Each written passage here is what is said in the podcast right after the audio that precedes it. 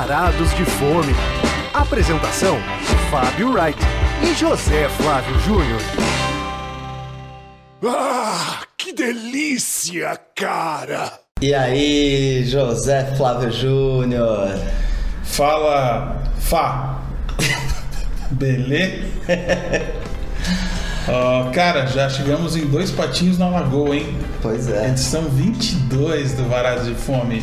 E está bem apetitosa essa edição, hein, Zé? É, mas antes temos que falar de uma coisa, de uma, um fato inédito para o Varados de Fome. Pois é. Começou ali no final do primeiro semestre, engatinhando e já fazendo várias resenhas de lugares importantes. No entanto, é, aconteceu o que temíamos. Uma hora ia acontecer. Um dos restaurantes abordados fechou as portas. Inesperadamente, né? Obviamente, É. porque.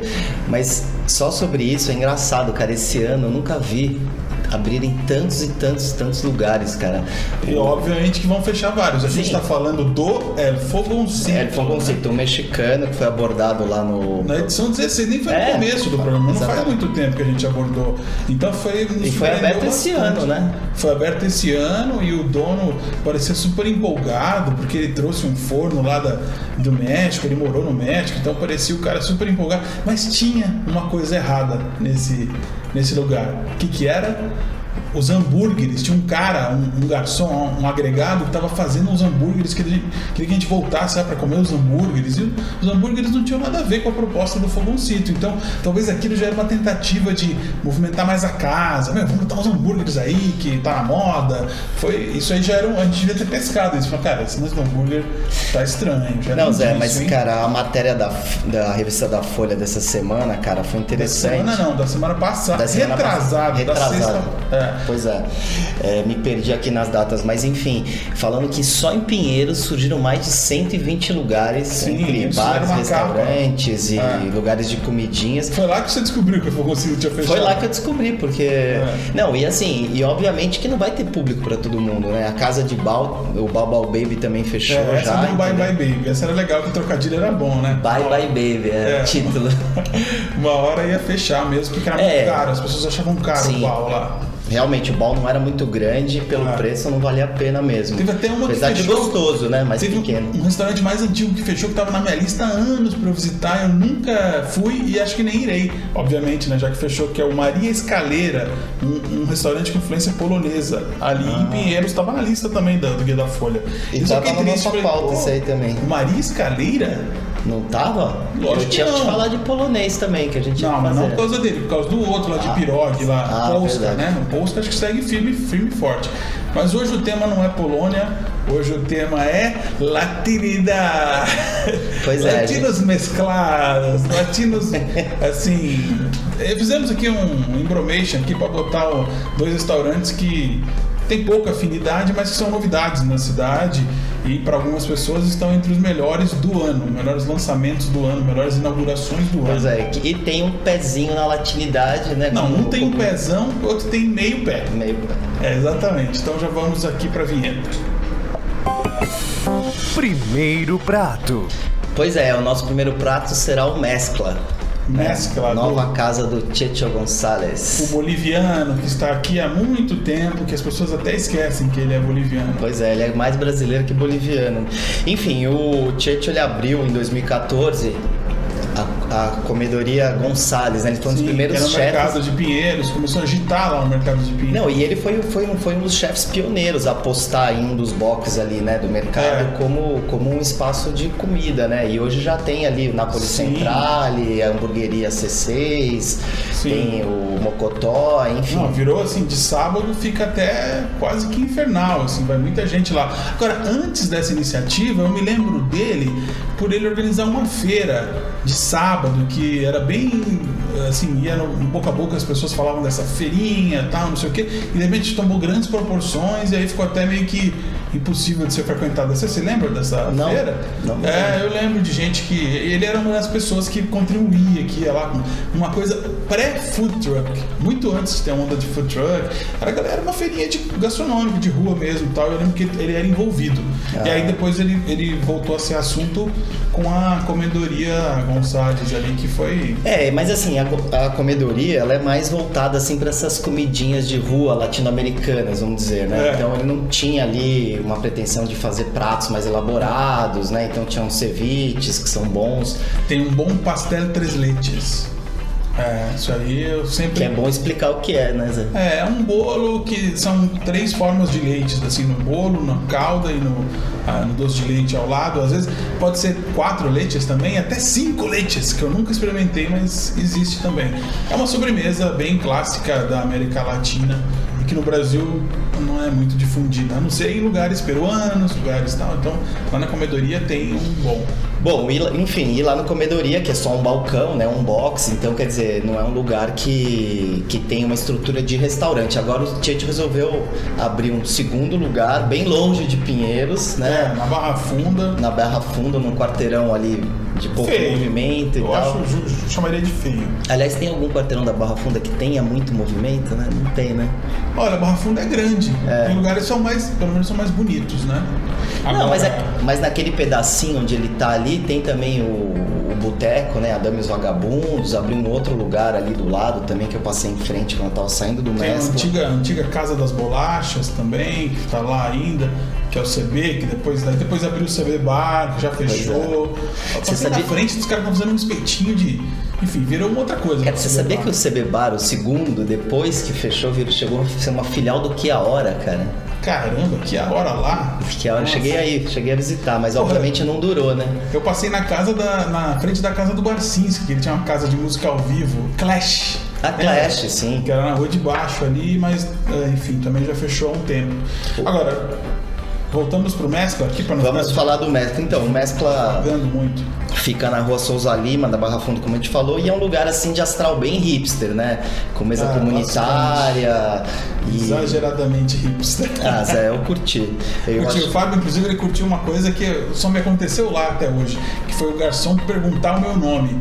O Fábio nem percebeu, porque ele geralmente pergunta o nome já do garçom. Então quando o cara retribuiu, ele achou, porra, meu brother, aí, meu amigo. Meu brode, meu brode. de, de carioca, de quem é Não, mas o carioca. serviço lá é muito simpático, cara. E além disso. É, ou invasivo, depende do humor da pessoa. Eu não achei invasivo nem um Não, pouco. não, eu também tô Eu exagerando. achei que- Só, tá.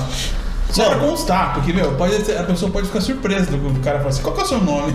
E passar a te chamar, ô Fábio, o que você quer agora? Que tal um prato, sei lá. Pois é, eu fui num almoço num sábado. Tava... Eu fui no jantar numa sexta já. Pois é. Vivemos climas diferentes lá dentro. Pois é, e, tá, e assim, só que eu acabei conseguindo sentar no balcão. Olha, se você conseguir sentar no balcão, é uma experiência ótima, porque você já fica ali conversando com um dos É. cozinheiros e tal. Não é o próprio Tietchan que fica fazendo os pratos, mas Mas ele fica supervisionando. ele fica supervisionando, ele tá sempre lá. E. Vai na porta se despedir de vocês, com seu indefectível coturno nos pés. Como um chefe pode cozinhar usando um coturno? Você espera ver o cara de crocs, mais confortável, mas ele mantém lá o, sua estileira. Não, e é engraçado que todo mundo fala que o Tietchan tem cara de poucos amigos, né? Mas na verdade ele é um cara super simpático, Sim, né? Que sim. realmente ele confunde um pouco as pessoas. E aí Mas a ele- cozinha é aquela mistura de referências que passa por Bolívia, Peru, que mais? Colômbia. É, mas ele. Então, mas na verdade ele, ele, ele não faz uma coisa exatamente típica, né? Não, não. Ele, ele usa temperos latinos e É tal, o que se mas. chama de cozinha afetiva, não é? Que Sim. Traz memórias e junta ingredientes que ele acha que combina, e os pratos são fartos. Ah, As entradas nem tanto, mas ah, os pratos principais são para compartilhar ou para compartir, como diz- dizem Como- os latinos, os hermanos. É, ele montou um cardápio bem, bem, Enxuto. bem enxuto. Então são É. quatro entradas, cinco principais e uma sobremesa só. Sim. E assim, E eu não me conformo como o Fábio não pediu o porquinho, que é a grande entrada lá. Porquinho, pra quem não sabe, é um peixe e que é, o garçom vai vir te explicar: olha, porquinho não é porco, é um, um peixe. Falei, peixinho. Cara, eu, eu sei o que, que é e é exatamente isso que eu quero. Que ele vem frito e vem com molho tártaro, que pra mim é uma mistura, é, uma combinação irresistível. Peixe frito com molho Bem tártaro. sequinho. Ah, é uma delícia. Esse é uma delícia. Com pelo rabinho assim, ele vem sem nenhum espinho. Diz que passa uns espinhos de vez em quando, mas eu não tive esse azar. Foi ótimo, ótimo a minha entrada. Pois é, a minha dica no Mescla mescla que, assim, para duas pessoas, duas entradas e um prato principal já é suficiente, porque, como o Zé disse, é, é para compartilhar, mas realmente ele vem assim numa panelinha, né, Isso. fumegante e. E quais, quais foram as suas entradas? Pois é, então, eu fui no siriguejo, que é um refogado de siri, que eles engrossam com um pouquinho de queijo ralado e eles põem um mix de arris, né, as pimentas peruanas. Arris, arris. Ah, que legal. E na verdade não é um, um arris só, né? Não é, São porque arris, tem, é, vários, tem- né? são vários, é um mix, porque tem arrim Tá. amarelo, rocoto, tem Sim. vários, né? E e esse e eu provei também o o, o anticucho, né, que Ah, isso é uma delícia. que é o espetinho, né? Sempre que você vira assim, anticucho no cardápio, é o espetinho. Isso tem muito lá em Lima, no Peru. Eu já, Mas o- já tive lá no Peru e, e é uma coisa que tem em todo lugar. E, o dele não é de coração de, de, de boi, né? Eu que é o, anticucho. é o de coração de boi, assim, você encontra muito em Lima, assim, É. quase todos os lugares tem. Mas o dele não é. Não, ele faz de lula e frango intercalado, assim, no espetinho Hum. e com um creme de amendoim picante, Tá. fantástico. Ah, e é muito saboroso então. Muito saboroso, só que e- aí o picante vem da pimenta dedo de moça e não, Não de dos arris. Tá.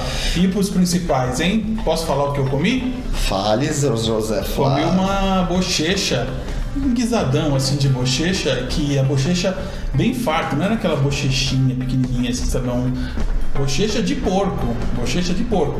Hum, que delícia, uma delícia. Gostei bastante e, cara, recomendo que as pessoas não tenham preconceito e mergulhem na bochecha. Mas é com, é com molho de vinho tinto, né? É, é bastante rico o prato, assim, não, Mas a bochecha dá pra dois, então, porque a bochecha Sim, são realmente. vários nacos, vários nacos, nacões, assim, então... É que, olha- meu, geralmente a bochecha é sempre. É, não, a dele é uma bochech... bochechona.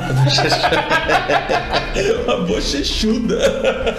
E você? Você foi Bom, de- Zé, na verdade, quando eu fui, cara, eu acabei de propósito pedindo pratos diferentes dos seus, entendeu? Sim, claro. Então eu acabei provando um guisado de grão de bico.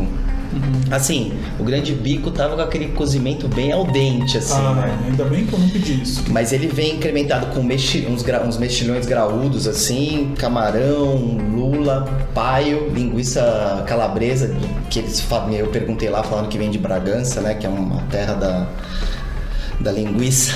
Sim, terra da linguiça. E sabe o que eu achei interessante nesse prato, cara? Ele é Tem muito saboroso, rico. Hã? Terra da linguiça e do time que está em primeiro lugar no Campeonato Brasileiro da Segunda Divisão e subirá no ano que vem, que é o Red Bull Bragantino. É, a, a linguiça de Bragança será muito falada no ano que vem. Ah, o Red Bull mudou pra, pra Bragança? Pô, cara, você que é ligado em futebol não sabia disso, Tô cara? sabendo dessa é, não, Zé. é nosso RB Leipzig.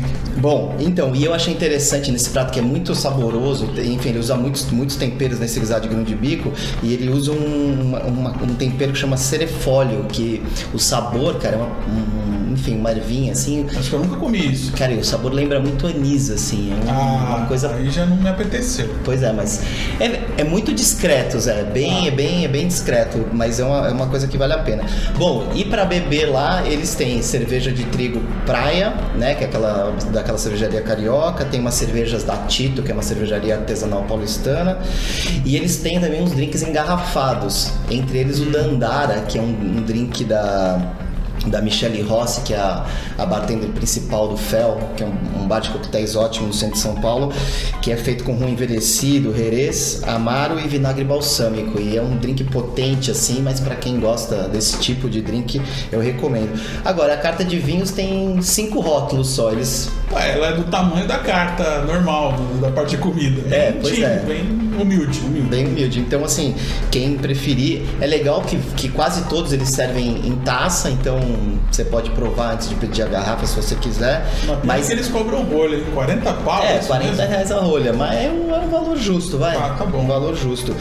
E assim, pra fechar o mescla, é só dizer Vou que. fechar, eu falei da sobremesa. Ah, é. Você- sempre... Cara, sempre. Fábio sempre esquece. É eu não assim. como a sobremesa. Mas eu como! Lembre-se disso. Mas eu não vou gastar muito tempo, não, porque era um brulê de milho verde lá que eu tava esperando muito e não achei tudo isso, assim. Acho que é porque é pouco doce, enfim, não me, não me emocionou, então nem vou falar aqui, não vou dar detalhes, porque eu já até esqueci da sobremesa, não me marcou. Mas vai, fecha então. Que afinal era a única que tinha também. É, né? exato, era isso ou nada. Eu acho que mais uma opção de sobremesa ia bem Oh, também. claro, com certeza. E não, só só fechar falando dos horários, que eles têm os horários meio malucos, né? Ah. Então, por exemplo, no sábado e no domingo, o Mescla não abre à noite pro jantar, ele só abre na hora do almoço. Ok. E durante a semana, ele abre só à noite. Então, quarta, quinta e sexta ele abre à noite. Ah. E sexta no almoço. Ficou meio confuso, depois É. você olha na internet. Olha né? no Instagram, no Facebook. Não, mas é que, cara, às vezes a pessoa ouve o programa, vai lá, pô, ele nunca Claro. vai imaginar que sábado à noite o lugar tá fechado, vamos né? falar, vamos falar, vamos falar. Já falamos bem do Mescla e agora vamos para um restaurante nada hipster, bem fancy. Segundo prato.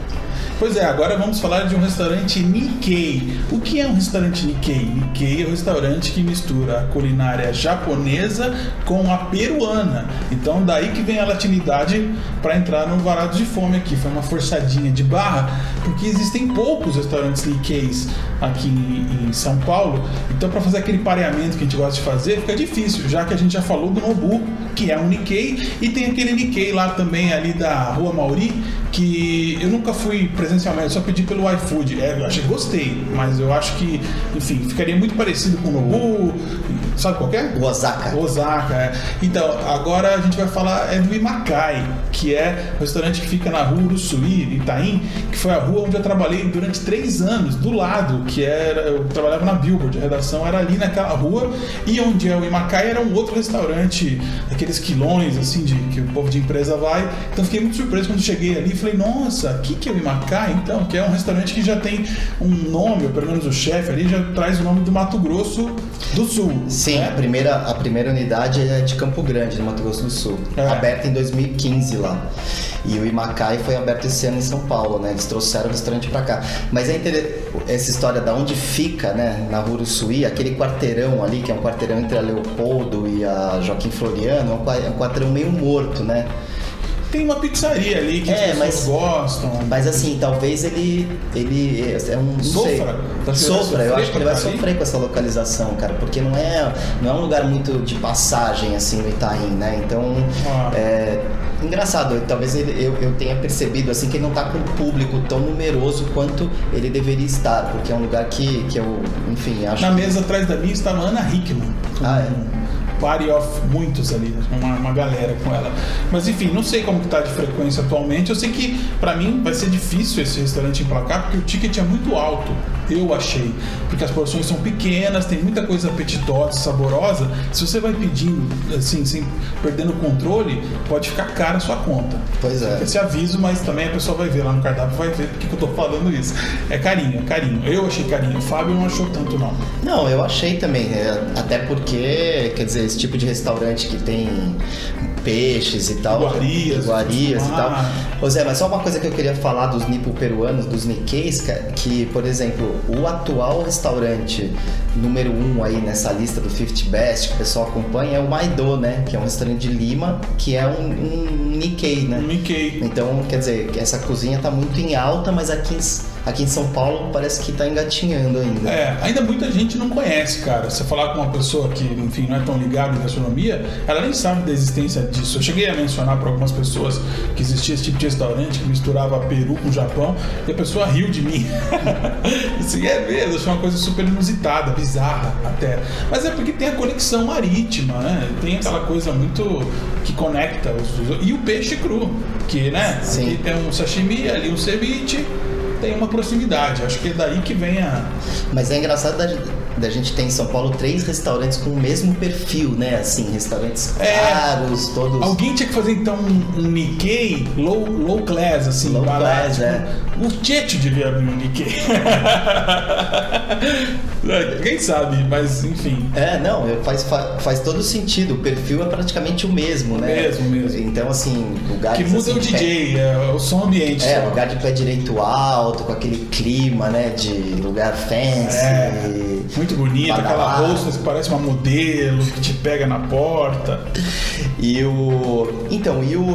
Assim, o chefe, o sushi man principal do, do Imacai de São Paulo é o David Rodrigues, que ele trabalhou três anos lá no Mato Grosso do Sul e veio aqui meio que inaugurar e tomar contas da unidade paulistana. E ele é um cara, eu cheguei a entrevistá-lo porque fiz também um post pro Taste and Fly sobre o sobre o Macai e assim, ele tá me contando que ele tem todo um cuidado assim com a matéria-prima. Então para ele assim, o melhor atum é o atum do litoral do Rio Grande do Norte. Então ele busca um atum Ele lá. é cheio do Gary, é. Cheio do Gary. Aí ele usa um tempero, ele usa um tempero também no arroz de com um, que, que vai vinagre envelhecido. E aí, enfim, dá uma cor amarelada assim pro arroz É. do sushi e Você tal. senti muita diferença, eu nem tanto, assim.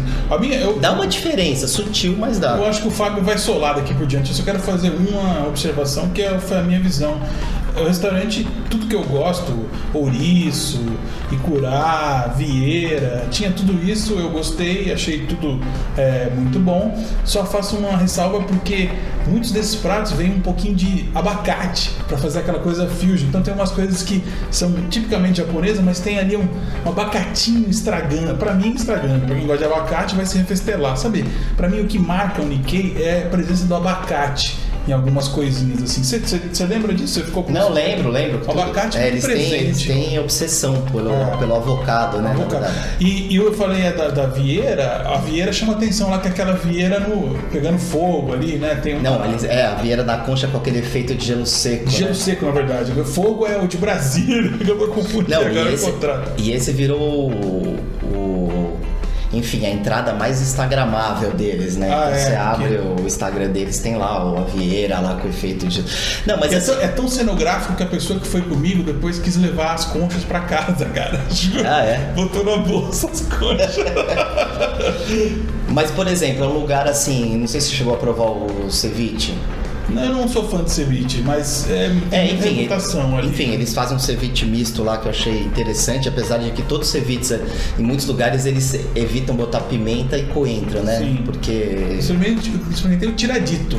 Então, e tem Esse um é tiradito relevante. lá que eu gostei bastante, que é um que chama Terra e Mar. Chegou a Sim, foi esse? esse, foi esse que eu comi. É. que é com atum, polvo, mas tem o avocado e eles fazem um tempurá de milho e por fim no, leite de tigre eles colocam um pouco de arri ama, amarillo, Amaricho, é. amarelo. que mais, cara? Mas os sushis Nikkeis eu achei interessante. Não sei se você chegou a provar Sim, algum. alguns sim, que tem essa mescla mesmo. Às vezes é no O. Jeigia, por exemplo, apesar de ser caro, que, É, que unagi. o nagi que eles fazem com avocado, olha o avocado de novo e, e- e mel fermentado, eu achei um dos Ah, melhores. é, é. Mas é muito sutil também, viu? Achei o mel fermentado muito sutil. E, mas, por exemplo, aí você tem um sushi de atum com panca, que, enfim, é outro tipo de arri, Sim. essas vieiras que a gente já falou.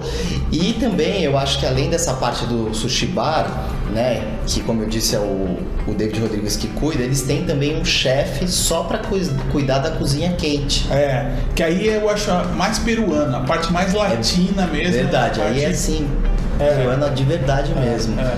E Quer inclusive destacar alguma coisa quente? Não, então, aí- é interessante porque assim, o chefe acabou de, de mudar o chefe de. É importante a gente falar isso, que antes era um chefe chamado Luiz Mora, que ele trabalhou com o Rafael Osterlin, que é um chefe super conhecido em Lima, que ele é, é dos restaurantes. é, Rafael e é um mercado. Esse restaurante é mercado, é um restaurante de ceviche em Lima, fantástico.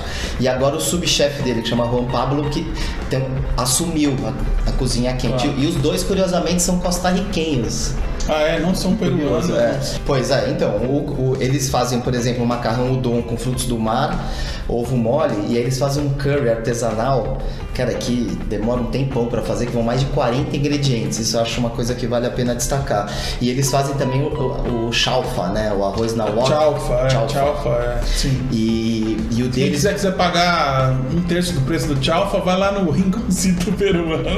Pois é. Mas não é a mesma coisa, não é a mesma coisa. Sabor, tudo mais. É, eles fazem com camarão, polvo, lambreta, que é um molusco, ovo e sour cream. E é assim, eu cheguei até no, no dia a pedir pra esse, esse prato dividido, assim, e ele, e ele é realmente muito bem servido. Bom, Zé, e pra fechar, não vou falar de drink nenhum. Na verdade, eu vou deixar você falar sobre a sobremesa que você provou lá. É, mas eu não vou querer esse tempo, tô te devolvendo então, porque foi um pouco decepcionante pra mim que eu pedi o cheesecake lá, que eu achei que era um cheesecake de matcha e na verdade era um cheesecake de óleo com uma caldinha de matcha do lado. Então, enfim, a mim não, me, não emocionou. Desculpa, eu, eu realmente devia ter ficado mais atento e percebido que o matcha ia ser só ali ao ladinho, não ia ser. Eu gosto do, da sobremesa com matcha na cara ali, bem presente. E não é o caso ali, é muito sutil, enfim, não me marcou. Hoje foi o barato de fome das sobremesas não memoráveis. Bom, então fechamos, vamos para a hora da sobremesa. Agora sim, a hora da sobremesa. Pois é, a hora da nossa sobremesa. É, vamos lá? Hora da sobremesa. Então, Zé, hoje minha dica cultural vai ser sobre. Não vai ser sobre filmes, não vai ser sobre séries, eu vou dar uma dica etílica. Tava na hora já, afinal de contas, você é especialista nisso.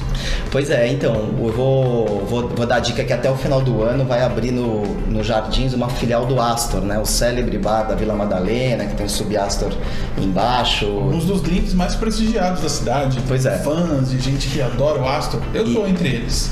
Pois é, e os donos do Astor conseguiram pegar uma esquina, né, onde funcionou o All Black, um dos pubs aí que marcaram época. O All Black, se eu não me engano, abriu em 2001, por É, aí. daqueles pubs E pioneiros. funcionou, é, um dos pubs pioneiros que funcionou muito tempo. E aquela, e, e aquela esquina do Oscar Freire com Peixoto Gomide é uma tremenda esquina, né? Então, Sim. e é engraçado que os Jardins, né, apesar de ser um lugar assim com tantos endereços, bares, restaurantes, ele não tem tantos bares pra você tomar um chopp, como, como é a proposta do Astor, né? De cozinha é. boa e, e, e, Tem e aquele o chopp da- bem tirado, né? Aquele da bancada com caracol que os jornalistas adoram. Aquilo? Bar ali? balcão. Bar balcão, é. Não, mas o chopp do Barbacão é Triste. terrível. Tá, tá bom. Então, agora assim, teremos Astor lá. Teremos Legal. Astor lá, abre até o final do ano, ainda não tem data certa, não tem muitos detalhes. já tá um frisson entre quem curte, assim, Sim, né? É- sim. Pô, Você acha que é um lugar que vai fazer barulho? E eu vou falar de um disco que saiu há exatos 20 anos, que é o La Marcha del Golaço Solitário. Então, Sonsaço. uma efeméride, né? O disco do Los Fabulosos Cadillacs, que é uma das bandas mais famosas eh, da Argentina, começou nos anos 80 e eles foram evoluindo e melhorando até chegar no ápice que foi em 99, que foi quando esse disco foi lançado. Muito rico, vai para vários lados, tem música caribenha, tem, tem, tem de tudo, assim, é, é um dos discos mais ousados da banda. O anterior também é muito ousado, que é o, é o Fabuloso Calaveira, mas esse eu acho que é de uma beleza. Eu escolhi a faixa que abre, né, que é o que é La Vida, que talvez seja uma das músicas que eu mais ouvi na minha vida, se eu for fazer um retrospecto. E me fez lembrar também que uma vez eu fui para Buenos Aires só para ver o Los Fabulosos Cadillacs. Fui com um amigo meu que é ouvinte do programa, que é o Guilherme Hungria, que está em Buenos Aires nesse momento. Tá lá, foi no show do Caetano Veloso lá em Buenos Aires, fui a tomar cerveja Barba Ro- Roja, que você não, não trouxe uma para mim, que eu te pedi. Pô, e deu sorte então, né? Porque o câmbio lá agora tá valendo. Sim, sim. pra nós. E a experiência de ver o Caetano Veloso em solo portenho, né? Uma coisa bem bacana. Eu vi o Fabulosos Cadillacs lá com ele no Luna Park e valeu muito a pena. Foi a primeira vez, primeira e única vez que eu vi os Fabulosos ao vivo e obviamente eles tocaram lá Vida. E, nossa, essa música é maravilhosa. Vamos fechar com chave de ouro esse Varados de Fome. Pena que é só 30 segundinhos, mas quem quiser é só ir lá no Spotify e escrever Varados de Fome que vai vir tanto o podcast quanto a playlist. E também eu vi uma banda ruim lá chamada Varados de Fome, aí você não precisa ouvir, que isso aí não tem nada a ver com a gente. Tá Ô bom? Zé, sabia que eu já fui no Luna Park também, cara, mas não assisti Assistiu? show, foi assistir um jogo do Brasil de vôlei, cara, Brasil e Olha Argentina. só, olha só. Aliás, em- quando for à Argentina, não deixe de ver a programação do Luna Park, que é um lugar histórico. Ah, é, né? tem de tudo. É como se fosse um ginásio de Ibirapuera Sim, com muitos muito shows. melhor, né? É, muito melhor, com acústica até boa pra ginásio, se for ver, né? Mas enfim, falamos bastante já hoje, teve muita dica. E hoje a música tem um pouco a ver com o tema atividade. Rara, rara, são raras as vezes que isso acontece. Aproveitem aí, viu? Que não é sempre que eu faço esse link. Tá bom? Vamos lá? Fechamos, então. Até semana que vem, então. Valeu. Valeu.